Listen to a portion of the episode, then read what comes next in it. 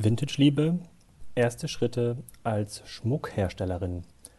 Dieser Beitrag erschien am 31. Januar 2015 auf kassenzone.de. Im folgenden Interview spricht Katrin Clausen, Gründerin des Schmucklabels Vintage-Liebe, über ihre Erfahrungen beim Aufbau einer Schmuckmarke, dem Handel über der Wanda versus dem eigenen Onlineshop, Kundengewinnungsstrategien und natürlich, wie es im E-Commerce für sie in Zukunft weitergeht. Katrin hat bei mir vor circa drei Jahren ein Praktikum gemacht und seitdem ihr Wissen über E-Commerce-Mechanismen ständig ausgebaut, sodass sie heute auf dem Weg der Unabhängigkeit mit einer eigenen Schmuckmarke ist. Seit circa zwei Jahren stellt sie den Schmuck selber her, vermarktet ihn direkt und verkauft ihn an Boutiquen. Sie ist erstaunlich erfolgreich damit und dieses Interview soll auch nicht das letzte mit ihr sein. Ich plane alle sechs bis zwölf Monate zur Entwicklung bei Vintage Liebe ein Interview mit ihr, um zu schauen, wie es weitergeht. Viel Spaß!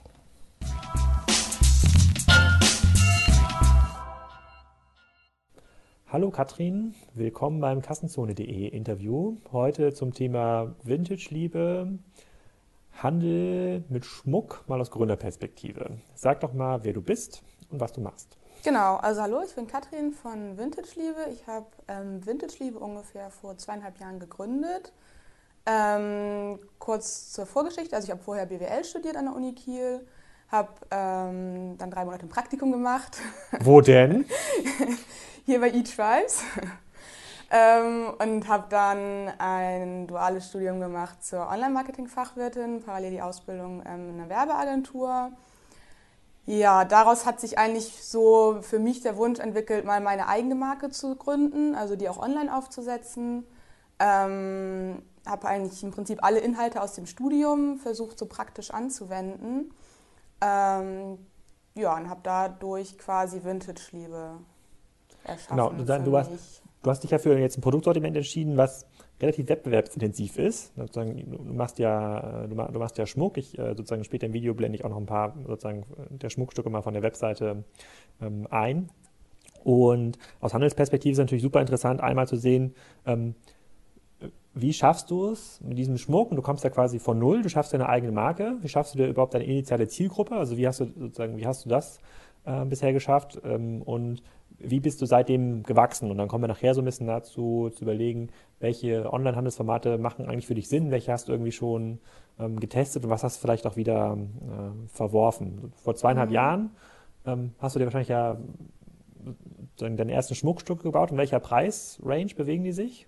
Ja, die liegen alle so zwischen 8 Euro und 20 bis höchstens mal 30. Also hauptsächlich so zwischen 8 und 20 Euro liegen die.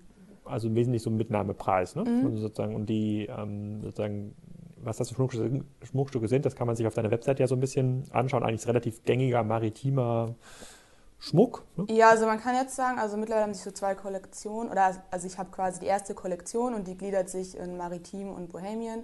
Also Maritim ist halt wirklich so mit Anker und Sachen aus Segeltau. Ähm, und Bohemian ist halt mehr so, in Anführungsstrichen, so der Hippie-Style und so ein bisschen naturverbunden mit so Vögeln und Blumen und Leder und so Materialien. Und wie hast du angefangen? Also irgendwann ist ja quasi aus dieser Idee, eine Marke zu gründen, ist ein Geschäft geworden. Wie ja, ist das genau. passiert? Also angefangen habe ich, würde ich mal so sagen, wie wirklich jeder andere bei der Wanda. Ähm, also ich habe bei ähm, habe ganz normal meine Schmuckstücke ähm, kreiert zu Hause, habe die bei der Wanda eingestellt. Also der Wanda, für die das nicht kennen, ist halt ein Marktplatz, ähm, auf dem man so selbstgemachte Sachen verkaufen kann. Da war ich ungefähr so die ersten zwei, drei Monate. Also habe da auch schon einige Schmuckstücke verkauft. Ähm, das hat mich nur irgendwann gestört, weil ich quasi so eine von vielen war und habe halt relativ schnell erkannt, dass ich mich eigentlich ganz gerne professioneller am Markt positionieren möchte. Ähm, daraus ist dann, dann meine Facebook-Seite auch entstanden, also die ich dann aufgesetzt habe mit ähm, Logo, allem drum und dran, dass ich dann mal ein bisschen Geschichte dazu erzähle und habe dann, bin dann irgendwann den Schwung gegangen, habe auf Märkten verkauft und auf für die Märkte selber habe ich halt vorher über Facebook ähm, Werbeanzeigen geschaltet. Und bei der, sozusagen, als du mit Facebook angefangen hast, also das, bei der Wanda hast du noch gar nicht so viel Werbung gemacht für deine Produkte, sondern hast darauf gewartet, dass Traffic kam über die Davanda-Plattform? Ja, Nee, eigentlich, also da habe ich auch Werbung geschaltet. Also man kann ja bei der Wanda auch Werbung schalten, dass man in den Logenplätzen heißt es dann, dass man da auftaucht. Oder zu gewissen Suchbegriffen, dass man dann ähm, diesen Logenplatz bekommt. Und da habe ich auch gemerkt, also nachdem ich da Anzeigen geschaltet habe, dann kamen halt auch erst die Leute. So, okay. Und dann hatte man ja wiederum mehr Verkäufe und mehr Kommentare. Und das hat sich dann auch wiederum noch auf andere Produkte ausgewirkt. Aber ich musste halt schon so im Monat irgendwie, weiß nicht, meine 50 bis 80 Euro für Anzeigen auch schalten. Okay, wenn du, ähm, als du angefangen hast mit Facebook und deinen Freundeskreis dann auf deine Marke äh, gezogen hast, hast du dann Schmuck an die verschickt oder wie hast du das an die verkauft, bevor du auf, Mär auf, Mär auf Märkte gegangen bist? Oder hast du die dann zu der Wanda erstmal geschickt? Ja, also ich habe dann immer nur gesagt, bestellt über der Wanda, weil das das Einfachste ist. Dann habe ich auch alles im Blick. Also der Wanda hat ja wirklich ein, ja, so eine ganz gute Analysefunktion. Also beziehungsweise, dass ich mir auch am Ende des Monats meine Umsätze anzeigen lassen kann. Deswegen habe ich immer allen gesagt, nee, mach das mal über der Wanda. Also dann habe ich halt darüber ganz normal dann verschickt. Und, und, dann hast du angefangen, auf Märkten zu verkaufen, als, als das Wandergeschäft dann nicht mehr richtig skaliert ist. Gibt es da in jeder Stadt beliebig viele Märkte, auf die man sich anmelden kann und dann einfach so einen Stand eröffnet? Oder gibt es spezifische Schmuckmärkte? Ja, nee, also angefangen habe ich halt hier in Kiel. Das war halt relativ klein. Das hieß Perlentaucher, das war ein Markt. Ähm, da habe ich auch wirklich fast nichts an Standgebühren bezahlt. Also es ist ja auch immer so ein Risiko, mal auf den Markt zu gehen und zu gucken, okay, bringt das überhaupt was? Ähm, und diese Märkte haben dann was gebracht und dann gibt es halt wirklich. Was so kostet eine Standgebühr an so einem mittelgroßen Markt, wo irgendwie so, keine Ahnung, 50 Stände aufgebaut sind? Ja, also am Tag, also pro Tag schon so 50 bis 80 Euro, würde ich mal sagen. Ähm, ja, genau, und irgendwann habe ich halt den Schwung gemacht von diesem kleinen lokalen Markt aus Kiel dann wirklich zu Designmärkten. Also der erste ist Designgift gewesen hier in Kiel. Ähm, und dann waren das so Märkte wie der Designmarkt oder deine Eigenart. Also es sind halt schon spezifische Designmärkte, jetzt nicht für Schmuckhersteller nur, sondern eigentlich für ähm, alle jungen Designer oder Künstler, die halt ähm, eigene Sachen verkaufen. Und dein Handelsgeschäft hat sich jetzt ja um noch einmal eine Stufe erweitert. Du verkaufst ja nicht nur selber an Märkten und machst Werbung dafür über Facebook, sondern hast jetzt auch Handelspartner gefunden, die mhm. deinen Schmuck ausstellen. Wie funktioniert das technisch? Also du, hast quasi eine, du verzichtest auf Handelsmarge, also Schmuckstück, was du für 10 Euro verkaufst, sozusagen verkaufst du dann wahrscheinlich für irgendwas zwischen 4 und 6 Euro an den, ähm, ähm, an den Handelspartner. Wie, wie, suchst du die Läden aus? Wie reagieren die? Kann man da jeden ansprechen? Sind die alle glücklich, dass du sie ansprichst? ja, also ich gucke schon da drauf. Also die Läden, die bei mir abnehmen, ähm, das sind halt auch inhabergeführte Läden, also private Läden, die nehmen dann auch, also jetzt sind das halt keine Ketten, also jetzt nicht sowas wie H&M oder Zara oder sowas, sondern halt wirklich so kleinere Läden, die aber auch verschiedene Marken einkaufen. Und die Kontakte zu denen kommen eigentlich über Bekannte zustande oder durch Weiterempfehlungen. Äh, manche schreibe ich halt auch selber an. Und ich habe also da bisher eigentlich echt eine ziemlich gute Quote.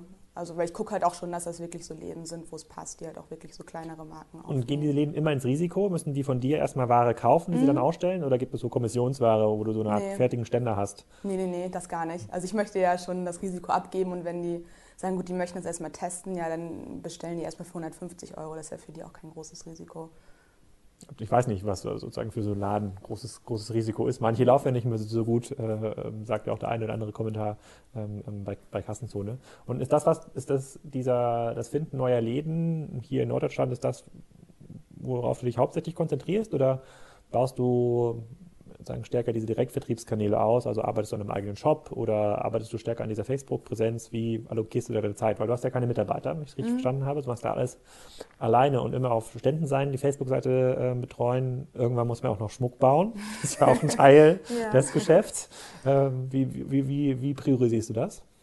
Ähm, also ich mache das halt immer so abhängig auch von den Zeiten. Also jetzt zum Beispiel im Dezember war halt Priorität halt wirklich Märkte. Also die Hände habe ich versucht schon so im ähm, November abzudecken mit Material. Ich hatte jetzt nochmal eine Nachbestellung im Dezember. Aber im Dezember habe ich mich halt wirklich nur auf Märkte äh, fokussiert, also dass ich da wirklich für mich den größtmöglichen Gewinn mit nach Hause nehme. Ähm, jetzt im Januar geht halt wieder, Januar, Februar geht halt wieder so die weitere Händlersuche los. Ähm, also einfach nur, dass ich, also der Online-Shop, den mache ich halt auch parallel so ist halt immer, muss ja immer so ein bisschen gucken, aber jetzt ist es gerade für mich wichtiger, dass ich ähm, mehr Händler finde, als jetzt den Online-Shop groß zu ziehen, weil das ist halt auch nochmal wieder Zeit, die da reinfließt. Und bei den ähm, Händlern habe ich einfach so, ja, die nehmen mir halt einfach das Risiko ab. Und Händler finden sich leider auch nicht mal so eben, also gerade so die kleineren Läden, ähm, die finde ich jetzt auch also im Internet nicht, da kann ich mich einfach nicht bei Google ransetzen und mir irgendwie Händler raussuchen, also das ist schon wirklich so, dass ich da auch hinfahre, mir die Läden angucke. Im besten Fall sind das dann auch Läden, die es dann noch irgendwie drei, vier Mal in der Stadt gibt, dass ich dann quasi nur einen Abnehmer habe, der dann aber auch gleich für drei, vier Läden einkauft. Also da führt eigentlich kein Weg dran vorbei, so an diesen klassischen Klinkenputzen, dass ich halt hinfahre mir das angucke. mit den Leuten rede und dann ja, kommt damit Glück was Gutes bei rum. Du hast deinen Shop angesprochen. Ähm, und das ist ein, sozusagen für mich eine der spannendsten Fragestellungen, wenn, wenn, du sagst, dass eine Plattform wie Davanda, die ja wie für dich gemacht scheint, ne? Davanda, äh, der Marktplatz für Selbstgemachtes, heißt ja. es ja auch schon so. Ähm, äh, jetzt sagst du, es, du baust den eigenen Shop auf, welche, äh, du hast, glaube ich, Shopware ausgewählt, jetzt mhm. als Software, also ähm, bist ja quasi schon eine, in die Profiklasse eingestiegen und nicht in diesem Software as a Service. Du könntest ja auch einen 1 und 1 Shop zum Beispiel anlegen oder einen, mhm. oder so einen, so einen, so einen Shopify-Shop, mit dem du dann gar nichts bei denen man dann gar nicht mehr so viel konfigurieren kann, die aber ein bisschen weniger äh, technischen Aufwand ziehen. Und klar, was ich verstehen kann, ist, dass du natürlich über den Shop am Ende den direkten Kontakt zum Endkunden hast. Ich weiß nicht, wie der, der Wander äh, da, funktioniert, ob du auch mit dem Endkunden direkt kommunizieren kannst später. Das kann ich mhm. verstehen. Aber jetzt hast du ja ein paar Wochen und Monate dich ja schon auseinandergesetzt. Lohnt sich der Aufwand, so einen eigenen Shop aufzubauen und zu betreiben im Vergleich äh, ähm, zur Einstellung der Produkte auf einem Marktplatz wie Davanda oder eBay oder mhm. Amazon? Ja, also schon alleine durch die Analysemöglichkeiten. Also bei dem Shopware-Shop habe ich halt wirklich die Möglichkeit, also ich habe verschiedene Möglichkeiten. Ich kann halt gucken, wie die Zugriffszahlen sind. Ich kann zum Beispiel auch. Ähm, das kannst du bei der Wanda nicht? Du kannst nicht sehen, welche ja, Produkte kann, wie oft aufgerufen wurden? Ja, doch, ich kann sehen, wie häufig die angeklickt wurden.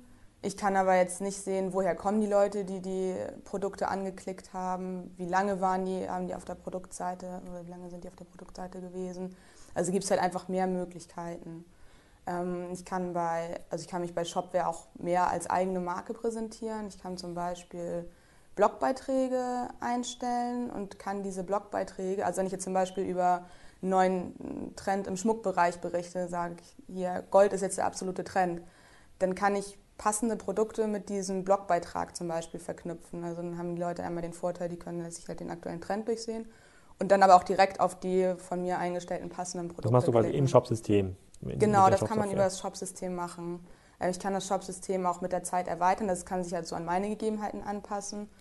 Ähm, also ich würde den jetzt erstmal nur für Endkunden fertig machen, den Shop. Ich kann das aber auch noch erweitern, dass ich quasi so einen geschützten Händlerbereich fertig mache. Und dann wiederum können halt die Händler, wie ganz normale Endkunden auch, über den Shop ihre Ware einkaufen.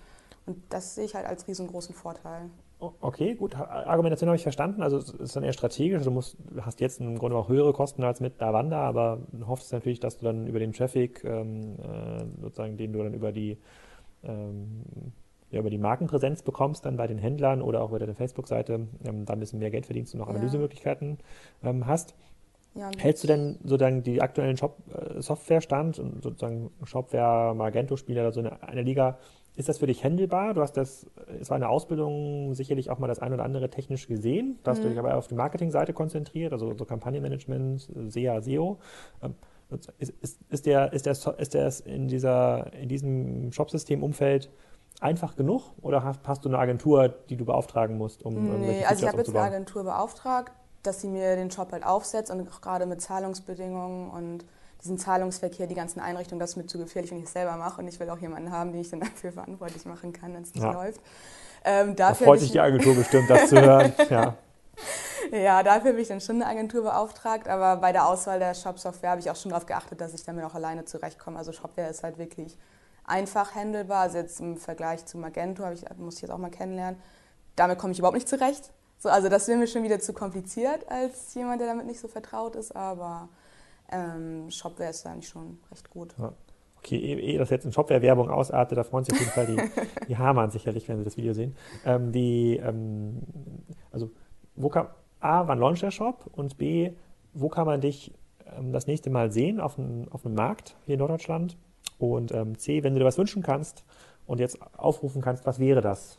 Ein, ein Aufruf an die Zuschauer.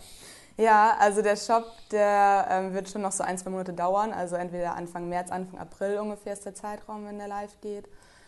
Ähm, genau, das nächste Mal sehen kann man mich am 22. Februar hier in Kiel in der Halle 400 bei der Deine Eigenart, das ist ein Designmarkt. Und ansonsten kann man auch immer auf meiner Webseite unter Termine gucken, wo ich dann wann das nächste Mal bin. Also ich bin demnächst Hamburg, Berlin, Hannover, Bremen, also so im Bereich Norddeutschland. Ähm, genau, mein Wunsch, also ich brauche halt noch Händler. Ähm, jetzt vorrangig erstmal so im norddeutschen Raum. Ähm, Hast du da Auswahlkriterien oder kann jetzt auch der nächste Fahrradhändler sagen, komm? Ja, hm, nee, nee, nee. Also es sollte halt schon zum Image passen. Also unter auf meiner Webseite habe ich auch schon einen Bereich Händler, wo ähm, die Läden abgebildet sind. Das sind halt kleinere inhabergeführte Es gibt Läden, auch Hipster-Fahrradhändler.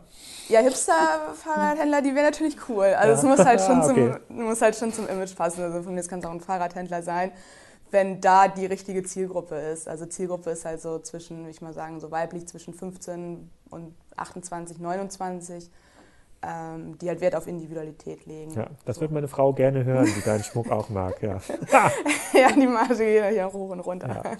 Okay, ja, sehr cool. Und dann vielleicht noch eine allerletzte Frage. Du bist, kommst jetzt aus einem aus einer relativ stark wachsenden äh, Online-E-Commerce-Szene, hast du auf der Agenturseite ähm, gearbeitet und verfolgst jetzt so ein bisschen deinen Traum, deine eigene Marke zu kreieren und auch die auch, ähm, die auch größer zu machen.